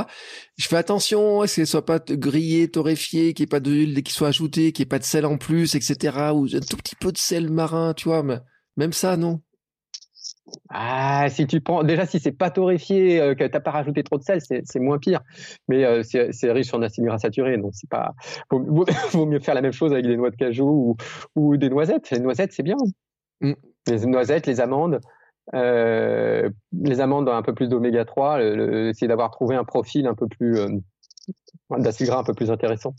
Mais les, les noisettes, c'est plus de, des oméga 6, oméga, des oméga 9, oméga 9, c'est les polyinsaturés, c'est les monoinsaturés. Euh, je continue mes petites recherches. Alors, euh, donc on a parlé de la spiruline, on a parlé de choses comme ça. Euh, il y a aussi un truc dont je, parce que je, je suis tombé sur la page, c'est l'histoire de de l'équilibre acido-basique et compagnie, l'index mmh. pral, parce qu'à la fin il y a tous les tous tous ces trucs là. Je sais pas si les gens, enfin en tout cas, on commence à être sensibilisé. Puis dans le podcast, on a sensibilisé parce qu'on a fait des épisodes un peu sur le sujet. Mais c'est vraiment un élément important ça pour le sport, pour la récup, etc. Alors, euh, est-ce que c'est important oui. Est-ce que c'est très important? Pas autant que l'index glycémique, pas autant que d'autres choses. Mm. Ça a un intérêt. Il y a... Alors, le problème, c'est qu'on n'a pas énormément d'études là-dessus. Mm. Euh, j'ai essayé de potasser, euh, on n'en a pas énormément. L'index, enfin, le, c'est l'indice PRAL, c'est potential euh, rénal acide load. En fait, ce qu'il faut comprendre, c'est que euh, un aliment, en fonction des minéraux et des protéines qui le constituent, mm. va avoir un impact sur ton organisme. Il va avoir un pouvoir acidifiant ou alcalinisant. Mm. Attention, le pouvoir acidifiant ne signifie pas goût acide. Mm. Le citron est acide au goût, est alcalinisant euh, sur notre organisme. Ça ne veut pas dire que ça va modifier ton pH. Ton pH sanguin, il va rester le même. Mm. D'accord? Parce que tu es un animal à température stable, mais tu es aussi un animal à pH stable. D'accord? Donc, ton organisme, il va faire en sorte de neutraliser l'excès d'acidité. Mm. Or, pour neutraliser l'excès d'acidité, il va avoir besoin de tampons qu'il va trouver dans le calcium des os ou dans les muscles. Mm. D'accord? Et donc, ce euh, pouvoir acidifiant des aliments aurait un, pourrait fragiliser l'os et participer à l'ostéoporose. C'est pour ça que les euh, Asiatiques qui ne mangent pas de lait ou de laitage, qui les laitages sont acidifiants, euh, mais n'ont pas de calcium, non, enfin non pas, ils ont beaucoup de calcium dans leur alimentation, mais dans les végétaux, mais pas le lait, et ils font moins d'ostéoporose. D'accord? Mmh. euh, Donc voilà. Concernant le sport, il y a quelques études, il y en a deux trois, qui montrent que avoir un régime alcalinisant améliore les performances. En fait, ce qui pourrait se passer, c'est que quand tu as un régime trop acidifiant, c'est-à-dire typiquement occidental, hein, je te dirai, euh, donnerai les aliments tout à l'heure, euh, quand tu as un, régime trop acidifiant, bah finalement, qu'est-ce que tu fais toute la journée? Tu vas chercher des tampons pour tamponner cette acidité. Mm. Or, quand tu fais un effort, tu produis de l'acidité. D'accord? Quand tu vas monter en lactique, euh, en haute intensité, tu vas produire l'acidité. Et il te faut des tampons. Mm. D'accord? Si tu as déjà utilisé tous tes tampons pour neutraliser ton acidité par la nutrition, peut-être que tu en auras moins pour neutraliser euh, ton acidité durant l'effort. Et donc, il y a des études qui montrent que euh, bah, euh, sur ces intensités-là, tu peux être plus performant si tu as mangé un régime alcalinisant avant. Après, c'est pas, il y en a pas une flopée d'études. Hein, c'est pas, mm. c'est pas non plus, il n'y a pas de millions. on a quoi comme aliment alcalinisant Alors, en gros, les, aliments alcalinisants, fruits, légumes, patates douces, pommes de terre. Voilà. En gros, légumes acidifiants, en gros, aliments acidifiants, viande, poisson, mm. œufs, laitage, céréales, euh, légumes secs. Mm. pas tous. Encore, les lentilles sont, euh, c'est là que c'est compliqué. Les lentilles euh, sont acidifiantes parce qu'elles sont très riches en protéines. Les haricots, les haricots, les haricots secs. Il paraît que ça se dit maintenant les haricots. bon, peu importe. les, les, haricots secs sont plutôt alcalinisants. Et alors, tu recommandes de manger des poissons et le hareng là, il a quand même dans les index, il est, il est quand même assez élevé quand même en. Bah, parce qu'il, alors, euh, oui, mais attention, je n'ai pas dit qu'il fallait pas manger d'aliments alcalinisants, acidifiants. Oui. Je dis qu'il faut simplement manger beaucoup d'aliments alcalinisants. Voilà. Faut compenser, euh, quoi. Il y a un équilibre, en fait. Voilà. Voilà, tout à fait. Alors, il faut le dire, hein, parce que si j'en parle, c'est que dans toutes les recettes, euh, on, on trouve ce qu'on trouve d'habitude en protéines, etc., les, les, les, les, les, mesures. Mais il y a aussi, en fait, cet indicateur, cet indice PRAL qui est marqué pour chaque recette. Oui, parce qu'en en fait, euh, on a essayé justement de construire que chaque recette soit bien proportionnée euh, là-dessus. Alors ça tombe bien, hein, parce que finalement, ce qui nous arrange à chaque fois pour l'index glycémique, pour les antioxydants, euh, pour le pral, c'est les fruits et les légumes. Hein. Mmh. Ouais, je remarque ça. mais tiens, je suis tombé sur une recette, les chocolatés à la banane. Tiens, ça tombe bien ce truc-là. Alors là, vraiment, eh ben, en, récup. Ouais, en récup. Alcalinisant, 15 grammes de protéines. On est pas mmh. mal, hein Ouais, non, c'est bah, une, une bonne solution pour ceux qui tolèrent le lait. Mm. Après, tu peux le remplacer par un lait végétal. Mais il aura les, sera les mêmes euh, apports Alors, c'est un peu différent, mais il y a des études scientifiques qui montrent que finalement, euh, c'est assez similaire euh, en termes de récupération. Mm. Et, et, je le dis parce que c'est, tu vois, je regardais là-dessus. Euh, c'est tout. Enfin, on est vraiment dans le naturel parce que on l'a dit. Hein, euh, tes écrits, euh, les autres bouquins, on parle de paléo, etc. On, on, est vraiment au plus naturel. Enfin, quand on regarde les ingrédients, etc. C'est c'est le moins transformé possible au départ. Alors oui, euh, déjà j'aime bien manger vrai, j'aime bien cuisiner, mm. donc je choisis des vrais aliments. Mm. C'est ceux qui, c'est ceux dont on a la bonne matrice. Euh, c'est ceux dont on a les les bons minéraux, les bonnes vitamines. Donc euh, mon principe c'est ça. Après, si j'ai besoin de mon principe c'est d'essayer d'éviter de complémenter. Ouais. parce que si je suis obligé de complémenter, c'est qu'il manque quelque chose. D'accord? Alors ça peut arriver dans certaines périodes où tu as, as, un entraînement un peu forcé, tu as machin, donc là tu as parfois besoin de complémenter, mais ma base c'est d'essayer de trouver tout dans notre alimentation.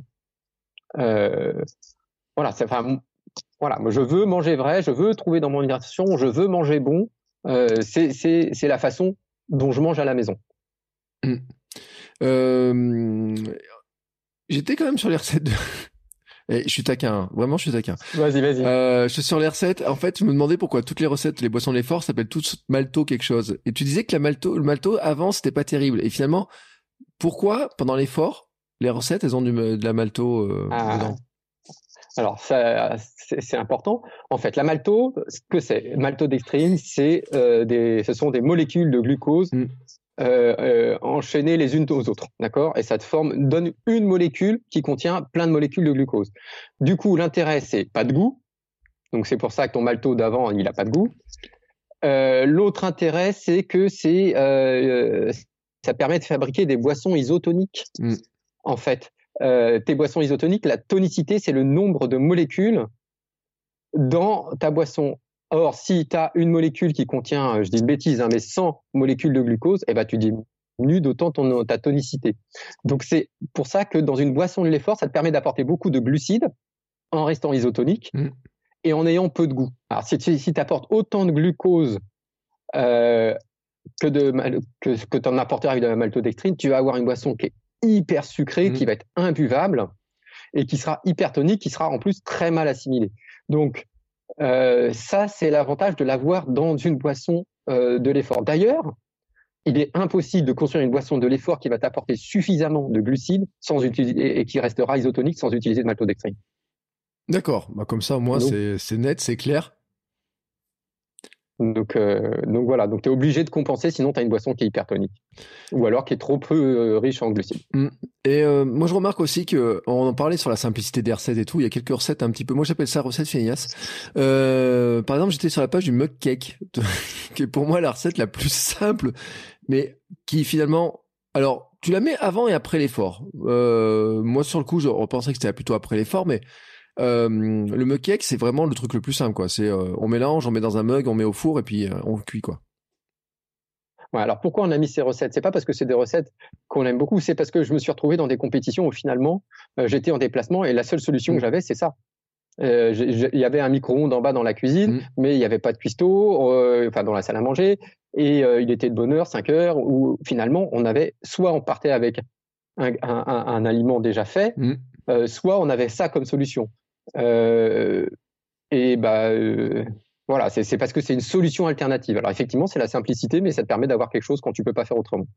Mais c'est une bonne idée en plus, je trouve, parce que c'est vrai que bon, les ingrédients, bon, après il y a yaourt, etc. Mais il n'y a pas grand chose comme ingrédient finalement. Donc euh, on peut prévoir assez facilement en disant, comme on sait qu'on aura micro-ondes, par exemple, ceux qui vont sur une course et qui ont des petites chambres d'hôtel ou des Airbnb, trucs comme ça, là où des fois ils ont pas trop envie de faire la cuisine finalement.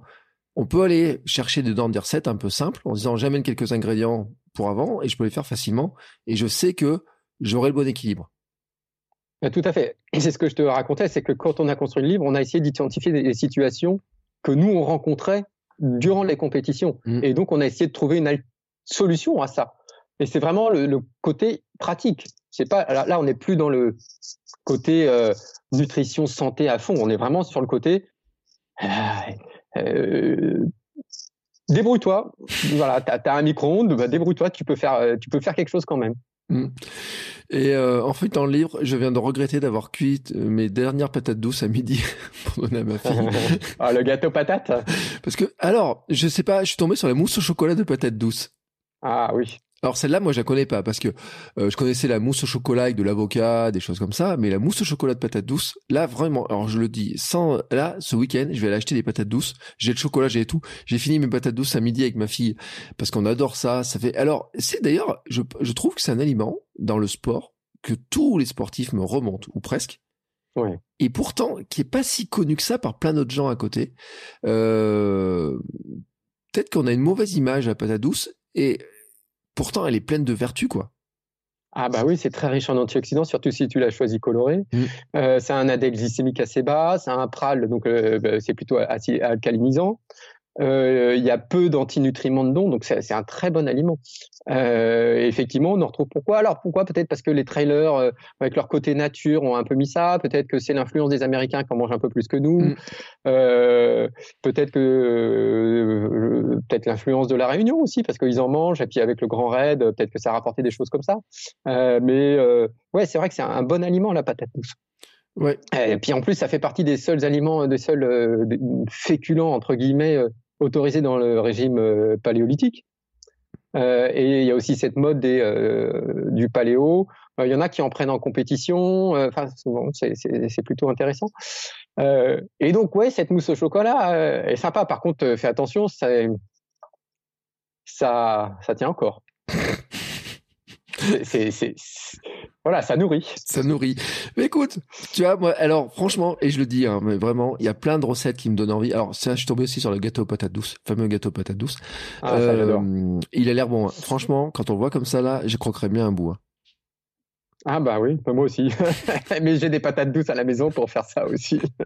Mais pour revenir sur l'histoire de la patate douce, j'ai eu un coach de fitboxing qui, entre chaque cours, il ouvrait son Tupperware et dedans il mangeait la Mhm. patate douce. Et un jour, je, lui- enfin, je savais pas que c'était. Je dis mais qu'est-ce que tu manges là à la pause Il me dit patate douce. Il me dit mange de la patate douce, tu verras, ça te fera du bien, etc. Et tout.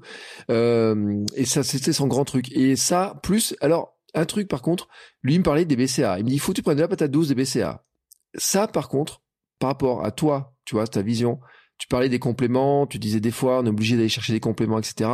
Dans quel cadre on doit aller chercher des compléments du type certains qui disent est-ce que je dois pas aller chercher la protéine en poudre en plus par rapport à ce que je trouve? Est-ce que je dois pas aller chercher ça ça et ça et ça? C'est quoi à quel moment est-ce qu'il y a des moments où on peut pas faire autrement? Alors, ce qui est important sur les protéines, euh, c'est euh, de répartir tes protéines sur quatre prises par jour, au moins trois, si possible quatre prises par jour.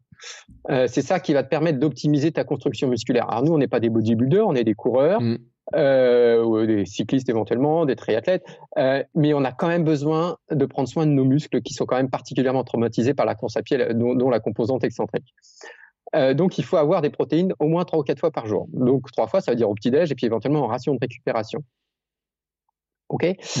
Euh, parfois, en ration de récupération, tu peux avoir besoin. Euh, ça peut être le plus simple, mm. mais le lait euh, est une, autre solution qui t'apporte des protéines. Moi, je, j'utilise des protéines en poudre, mais exceptionnellement, c'est quand je fais de l'entraînement à glycogène bas. Ouais ou euh, bah là j'ai pas le temps de cuisiner ou j'ai pas envie de me mettre à table parce que si je prends deux œufs euh, euh, bah, je vais tout de suite avoir envie de manger plus ou euh, voilà et c'est le moment où on s'est rendu compte il y a une étude qui a montré que c'était intéressant d'avoir des protéines au milieu d'une séquence comme ça d'entraînement à glycogène bas ça permettait de préserver les muscles et donc c'est le seul moment où je l'utilise mais en fait je pourrais aussi manger une tranche de jambon il n'y a pas y a pas de a pas vraiment d'argument scientifique pour manger des protéines en poudre d'accord non, c'est une question de simplicité par moment. Mais, mais voilà, euh, le plus important dans ta ration protéique, c'est pas d'avoir des protéines en poudre. Le plus important, c'est de manger des protéines à trois ou quatre fois par jour. Quand je dis protéines, c'est pas forcément animal, hein. c'est d'avoir une ration protéique, euh, peu importe laquelle, trois ou quatre fois par jour.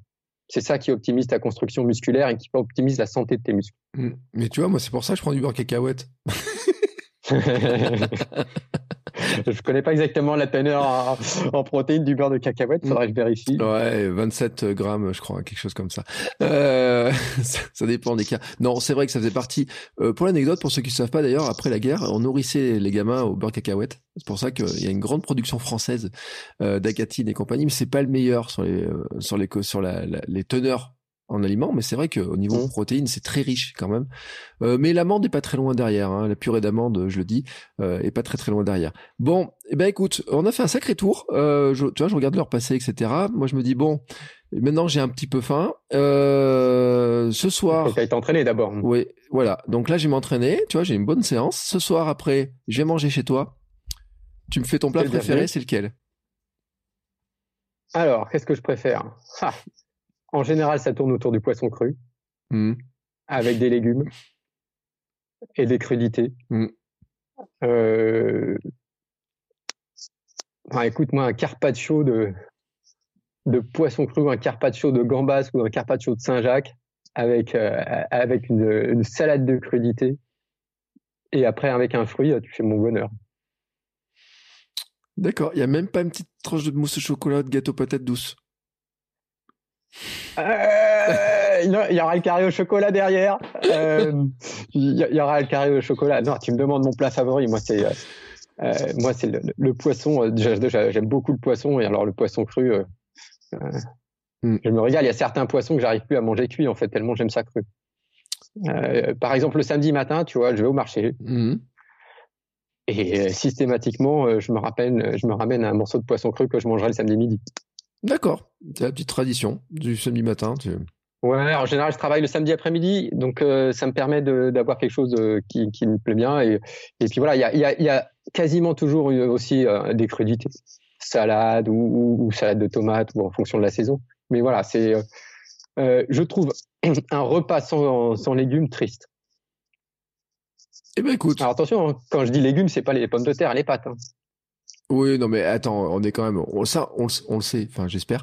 Euh, Quoique, je veux te dire, j'ai vu le, les menus de la cantine de ma fille. Euh, ça me désespérait l'autre jour parce que je pense qu'ils confondent les légumes, etc. oui, c'est ce que je viens de dire. Et les fruits sur euh, et pourtant c'est fait par des nutritionnistes. Euh, il y a quand même, j'ai une dernière question parce que je je crois pas, je sais pas si j'ai vu passer le mot ou pas. Euh, sur le notion de bio, de local, etc. Euh, Est-ce que c'est quelque chose auquel tu fais très attention? Ou pas? Alors, très attention, non. Attention, oui. Euh, par exemple, donc on va, on va marcher le samedi matin et on va euh, euh, principalement acheter tous les légumes chez le maraîcher mm. qui est pas loin de la maison, qui apporte ses produits sur le marché. Mais on, fait ça, oui. après, c'est pas notre. c'est important, mais on, on s'arrête pas qu'à ça, quoi. Mais on, essaye de faire fonctionner effectivement les les, les, gens euh, comme ça. Et c'est vrai que par exemple, nous, on va plus jamais au, supermarché. Euh, il y a très longtemps que j'ai pas été dans un Auchan, dans un Carrefour ou dans un truc comme ça. Quoi. C'est, euh, c'est pareil. On a le fromager, on prend le fromager du coin avec des yaourts du coin.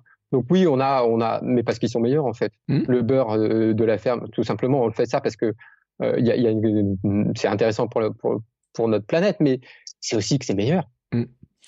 Euh, tiens, tu parlais des produits laitiers. J'ai une question subsidiaire quand même. La légende comme quoi les euh, produits laitiers provoquent des maladies, des problèmes en HIT, tendinite et compagnie. Alors, euh, c'est surtout parce qu'ils sont acidifiants en fait. Mm. Et comme ils sont acidifiants, ils pourraient faciliter, ils pourraient. Hein, pareil, on n'a pas, on n'a pas les études. Ils pourraient faciliter la cristallisation dans les tendons et favoriser les tendinites. Mais c'est pareil, encore, on n'a pas encore la preuve. Mm. Donc je dis, hein, parce qu'il y a plein de il y a, plein de recettes avec du lait. On disait tout à l'heure le lait euh, chocolaté, banane, etc.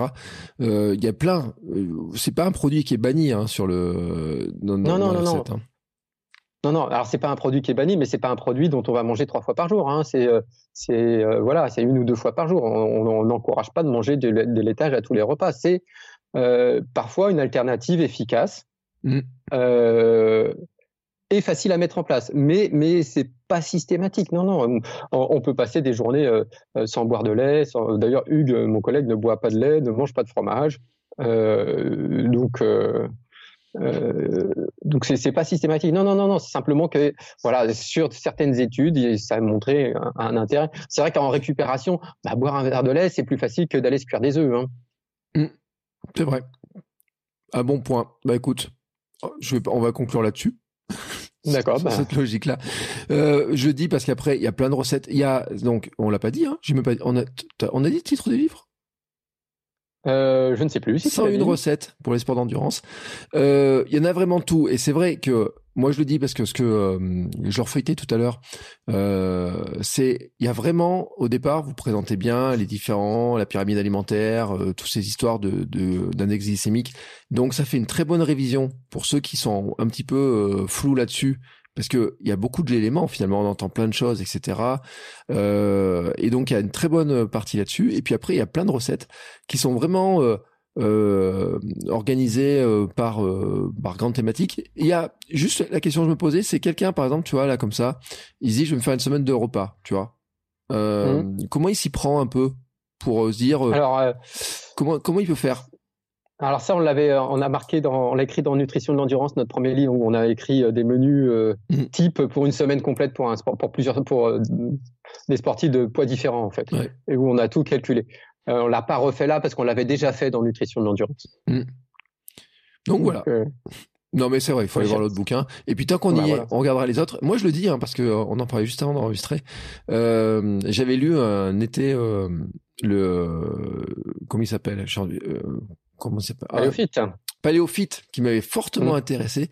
Euh, Ultra Performance, euh, j'ai moins de souvenirs donc je vais me replonger dedans maintenant, mais c'est vraiment, euh, je dis des livres qui sont vraiment très intéressants dans lesquels on trouve beaucoup d'informations. C'était vraiment un plaisir de t'avoir euh, pour discuter de tous ces sujets-là. On pourra en parler des heures parce que c'est un sujet vaste quand même la nutrition. Oh oui. Oui, c'est très vaste. Euh, oui, et puis, et puis, et puis c'est un sujet passionnant, donc tu peux continuer à en parler, à en parler, et puis ça évolue tout le temps. C'est oui, oui. c'est ce que j'allais dire, c'est que ça évolue tout le temps, parce qu'en fait, il y a des choses qui changent, il y a des études euh, en permanence. Bon, il y a des sujets, on a l'impression que sont un petit peu moins étudiés que d'autres, etc. Tu vois, l'autre jour, je posais la question, je sais plus à qui, sur le fait que, euh, par exemple, la lait végétale, dedans, on rajoute des algues pour mettre du calcium.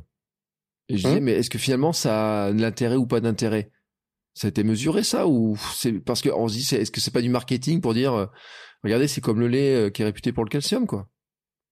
Alors si les algues elles ont pas mal de, mmh. calcium oui mais il y, a, plein de choses et puis le problème c'est qu'effectivement ce, qui est, ce qui est compliqué dans la nutrition c'est de faire le tri de, toutes ces informations mmh. qu'on a parce que et puis des mythes on a tous des, des, croyances, des choses comme ça sur la nutrition, et c'est parfois difficile de, de faire l'inverse. Et puis il y a le côté sociable, parce que voilà, il y, a le plaisir de la table. Enfin, en fait, tout s'en mêle, quoi. C'est compliqué la nutrition, et en même temps, c'est simple.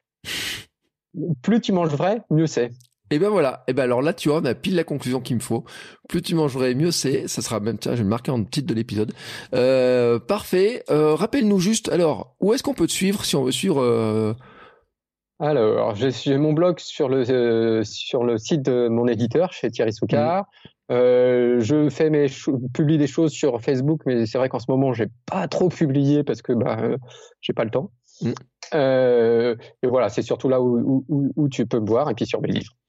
Et euh, tu prépares des compètes, euh, quelque chose, des défis, des trucs comme ça là? Ah. Alors là, je prépare le marathon des sables. Ah. Et ensuite, j'aurai le Alpha Ironman des sables d'Olonne. Ouais. Et puis après, je sais pas encore. Ouais, un truc avec du sable. Bah ouais, cette année c'est sable. c'est la thématique sable. Euh, bah écoute, en tout cas, je te souhaite une belle préparation pour tout ça. C'était un plaisir euh, de discuter de ces sujets-là avec toi. Moi, c'est vrai que on s'en est, je m'en suis rendu compte que j'avais différents bouquins sur mes étagères, dans mes trucs numériques, etc. Et que j'ai, j'ai appris, j'apprends toujours beaucoup de choses et ça confirme. Et puis le, le livre, il est vraiment euh, super intéressant. Euh, préface d'Eric Clavry, tiens d'ailleurs, qui dit qu'il est pas un grand cuisinier, mais que euh, ça fait partie aussi des choses sur lesquelles il, bah, c'est un élément qu'elle y fait forcément très attention. Hein. Bien sûr, bien sûr.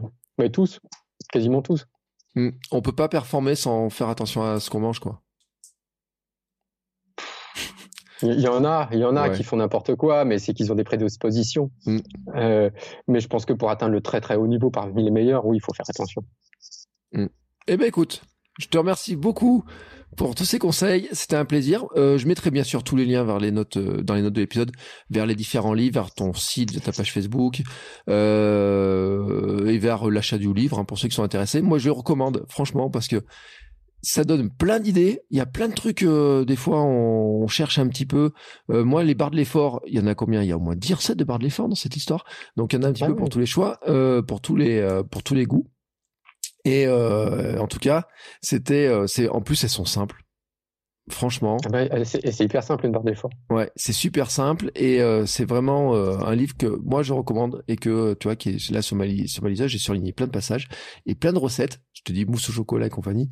Et je te remercie beaucoup en tout cas pour le temps d'avoir pris de, de, nous expliquer tous ces éléments là parce que c'était vraiment super clair et super intéressant. Merci beaucoup Fabrice. Merci pour l'invitation, c'était un bon moment. Et nous, on se retrouve très très très très bientôt pour un nouvel épisode. Euh, je vous dis pas l'invité, c'est ma petite surprise, hein, et on verra, mais toujours pour creuser ces sujets-là, pour continuer à progresser, pour progresser tous ensemble. Ciao ciao voilà, c'est fini. Mais si vous êtes encore ici, c'est que vous avez adoré cet épisode. Alors aidez-nous à faire connaître ce podcast en le partageant par exemple sur Instagram, at podcast sport et nutrition, et en laissant votre avis et une note 5 étoiles sur Apple Podcast. Ça nous aidera beaucoup, beaucoup, beaucoup à faire connaître le podcast. Merci beaucoup et à bientôt pour le prochain épisode.